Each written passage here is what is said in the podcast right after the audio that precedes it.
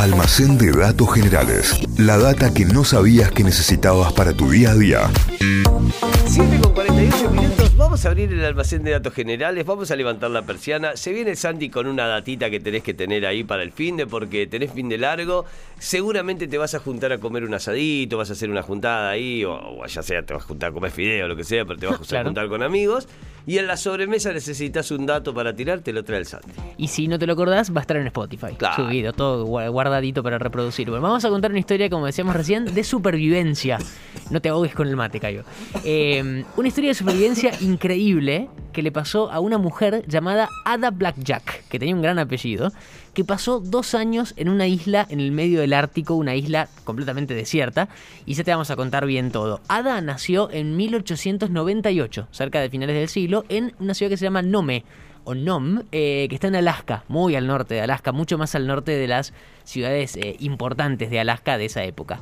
Ada era eh, que es un pueblo originario de Alaska, uno de los pueblos originarios de Alaska, descendiente de ese pueblo, nació en condiciones de pobreza muy grandes, fue adoptada de chica por un grupo de misioneros, con ella aprendió además de cuestiones de- relacionadas a la religión, a la fe, eh, aprendió inglés, vivió muchos años con esta gente, aprendió también a, coser, a cocinar, cuestiones de la época, ¿no? Que se le enseñaban a, a las, a las niñas en esa época.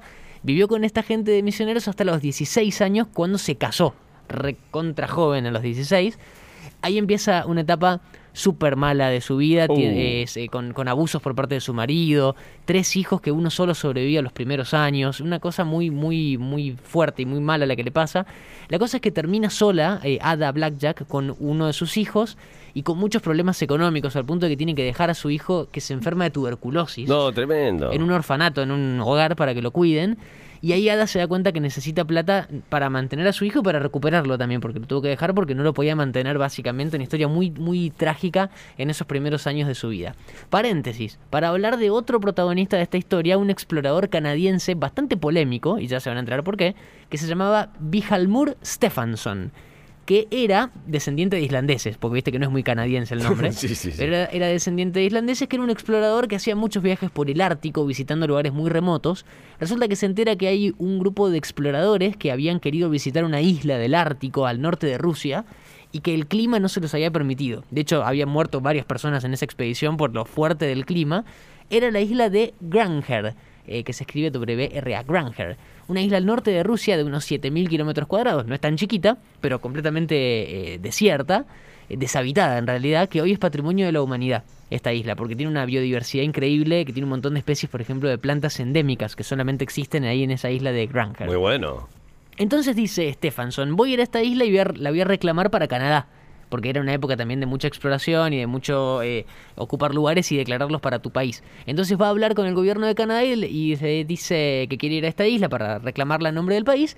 Canadá le dice, no querido, porque es muy peligroso. No, no vayas, no te permitimos ir.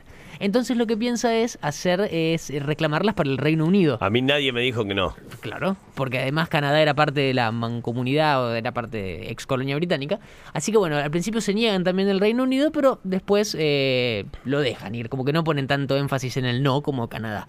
Acá Stephenson se pone a organizar la expedición y en algún punto decide que él no va a ir, como que arrugó, no, no se sabe bien Sobre el las último cuestiones. momento se bajó. No. No va a ir, pero de todas formas quiere hacerlo. Entonces arma una tripulación de cuatro hombres para que vayan a la isla con suficientes provisiones para vivir casi por un año, quedarse ahí, estudiarla, documentar todo y además proclamar el lugar como Claro. territorio británico. Se va a Seattle, Estados Unidos, para buscar a la tripulación y ahí encuentra una tripulación y acá empieza a notarse por qué el tipo era polémico. Arma un grupo de cuatro hombres que no tenían casi nada de experiencia en expediciones al Ártico. Pero bueno, les da el barco, le da las provisiones, plata y los manda.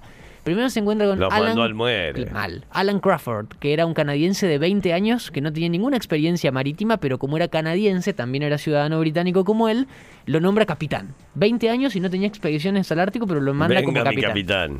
De hecho, le dijo, estás acá por el accidente de ser británico. Tranquila, confianza. Bueno, amigo. Los tres, las tres personas que lo acompañaron eran estadounidenses, Frederick Mauer, de 28 años, Milton Gale, de 19, y Lord Knight, el único que era un poco más grande y que ya había estado en el Ártico. Pero cuatro personas sin ningún tipo de experiencia que se van a, a esta isla. Salen de un barco en Seattle, hacen una escala en el camino hacia la isla de Granger en Nome, en Alaska, la ciudad de Ada Blackjack, la mujer que contábamos al estaba. Ada. Ahí la tripulación quería contratar a una mujer que les ayude con las tareas del campamento. Y resulta que Ada eh, la encuentran y es una gran cocinera, una gran costurera, la iban a necesitar para distintas cosas, iban a quedar más de un año en la isla. Le ofrecen 50 dólares por mes el tiempo que dura la expedición. Para ella un montón de plata. Al principio no quería saber nada porque eh, le daba miedo la, la, la, la situación, tener que irse a una isla en el medio de la nada, pero termina aceptando porque necesitaba la plata, así que se va. En septiembre de 1921, Ada, que en ese momento tenía 23 años, Ada Blackjack, y estos cuatro hombres salen para la isla de Granger. Una semana más tarde llegan, les, les, lo que les demora el viaje, y se dan con que la isla no era tan hostil como pensaban. El clima dentro de todo era tranqui, había muchos Zafaba. animales.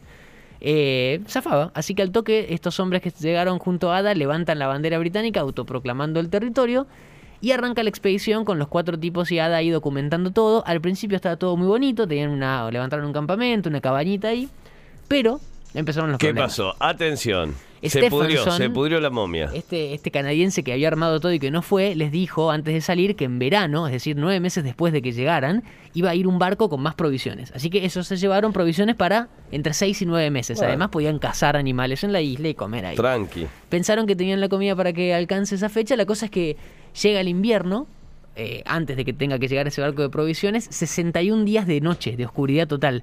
Era muy difícil cazar. Ahí en- las provisiones empiezan a faltar. Eh, Ada eh, ahí hacía magia cocinando todo lo que encontraban, lo que cazaban, pero se le empezaba a hacer cada vez más difícil. Pero estaba todo bien porque en un par de meses llegaba el barco con provisiones. Llega el verano, llega junio del hemisferio norte y no llega el barco. No. Y llega septiembre y no, No, llega el barco no, no, no, no y me llega diciembre, y llega enero. ¿No se lo mandaron? Llega otro invierno y no llegaba el barco y no y se estaban quedando sin comida. Y ahí se dan cuenta que tenían que hacer algo porque se iban a morir de hambre. Estaban en el medio del Ártico, en una isla desierta. eh, era mucho más difícil conseguir animales porque había menos y era invierno. Eh, y para colmo, uno de los exploradores, Knight, el experimentado, se empieza a sentir mal. No, te Y puedo resulta que se dan cuenta que tiene escorbuto, la enfermedad esa de, del- del alta mar, de Sí. cuando tienen falta de vitamina C y problemas de alimentación. eh, se estaba muriendo el tipo. Así que los otros tres, Crawford, Maul y Gale, deciden en enero de 1923 irse en barco, volver al continente para pedir ayuda. Se suben al barco, dejan en la isla al tipo que se estaba muriendo y Bueno, a Ada bien, Blackjack. Bien. Se suben al barco y dicen, vamos a buscar provisiones y volvemos. Se suben, se fueron y nunca más nadie supo de ellos. Nadie. Desaparecieron. Algo les pasó en el viaje, nunca más volvieron. No, ¿y entonces? Y en la isla quedaron Ada y Knight. El Solitos, tipo que mi estaba cada vez vida. más enfermo. Ada no tenía ningún tipo de experiencia en, en estas actividades de, de cazar y de hecho le tenía fobia a los osos polares y la isla estaba llena de osos polares, bueno, o sea, estaba, no era su lugar en el mundo. Salió con lo mínimo indispensable que, que tenía, eh, a ver si podía cazar algo con un rifle que era hasta más grande que ella, porque era muy chiquita, medía un metro cincuenta, Ada Blackjack. Pasan los meses y en abril Knight empieza a sentirse cada vez peor, cada vez peor y se muere adentro de la cabaña. No. Ada se queda completamente sola y acá empieza Y con su- un cadáver ahí. Con un cadáver ahí. Y empieza a documentar todo en un cuaderno Ada, lo que hacía día por día, todo dirigido y pensando en su hijo. Ella lo estaba haciendo todo por el hijo, en realidad, que se había quedado en ese hogar en Alaska. Lo escribía también por si le pasaba algo malo a ella, que para que el, que encuentre los cuadernos saber qué había pasado. Y así Ada, como pudo, fue, siguió remándola en un lugar súper jodido hasta agosto de 1923. ¿Qué Casi pasó ahí? Dos años después de haber llegado a la isla, aparece finalmente un barco que se acerca al campamento, se encuentra con la situación. Temprano. Sí, pero no era el barco de las provisiones, porque ese barco Ah, nunca llegó. ni siquiera. Un barco que pasaba por ahí, que se acerca a la isla y cuando se encuentran, eh, Ada va obviamente corriendo y dice, acá no hay nadie, estoy completamente sola, porque le preguntaba dónde está el resto del equipo. Nadie. Bueno, vuelve a Alaska, Ada, y se entera todo el mundo de la noticia, de la supervivencia de Ada Blackjack, y de repente se convierte en una estrella. Eh, todo el mundo quería estar con ella, hablar con ella, pero ella no quería saber nada con toda esta situación. Lo único que quería era buscar a su hijo. De hecho, cuando llega le pagan esos 50 dólares por los meses que estuvo en la isla. 50 dólares, que no te puedo creer. eh, que para ella era un montón de plata, pero que era poca plata. Eh, con eso le alcanza a- para sacar a su hijo, para viajar a Seattle y para pagar el tratamiento médico de, de su hijo, que vivió muchos años más, que después murió de grande. Eh, y Stephenson, ¿se acuerdan el, el tipo que organizó Sí. todo y que no fue y que no tenía nada de códigos? Resulta que escribió un par de libros bastante sensacionalistas sobre toda la historia y demás, haciéndose el capo. Usando los escritos de Ada, todos esos cuadernos que anotó Ada cuando estaba sola, ganó un montón de plata No con esos libros. creer. Y por una licuadora, ¿le dio algo de esa plata a Ada Blackjack, la protagonista verdadera de la historia? Pues eh, no. Nada, ni un centavo. Siguió viviendo Qué en, rata inmunda. en la pobreza muy, muy extrema con su hijo. Eh, se volvió a casar, tuvo otro hijo y con sus dos hijos vivió el resto de su vida como pastora de renos en Alaska, en el medio de la nada, hasta que murió en 1983, hace relativamente poco, a los 85 años. Pobre y sin nada de la, de la plata que podría haber ganado, aunque ella no le interesaba, con esas historias que terminó contando de esos años que pasó sola en una isla en el medio del Ártico. Y así la historia. Ada Blackjack, la esquimal, porque era esquimal, que se fue sin experiencia al Ártico, que sobrevivió, fue famosa y después siguió su vida como pudo, de alguna forma. Tremenda historia que nos trajo el Santi en el día de hoy en este almacén de datos generales que vas a encontrar en Spotify, lo vas a encontrar como Notify Diario. Así nos buscás, ahí encontrás el almacén, encontrás toda la data y podés revivir esto. La historia de supervivencia de una mujer que termina su vida pobre.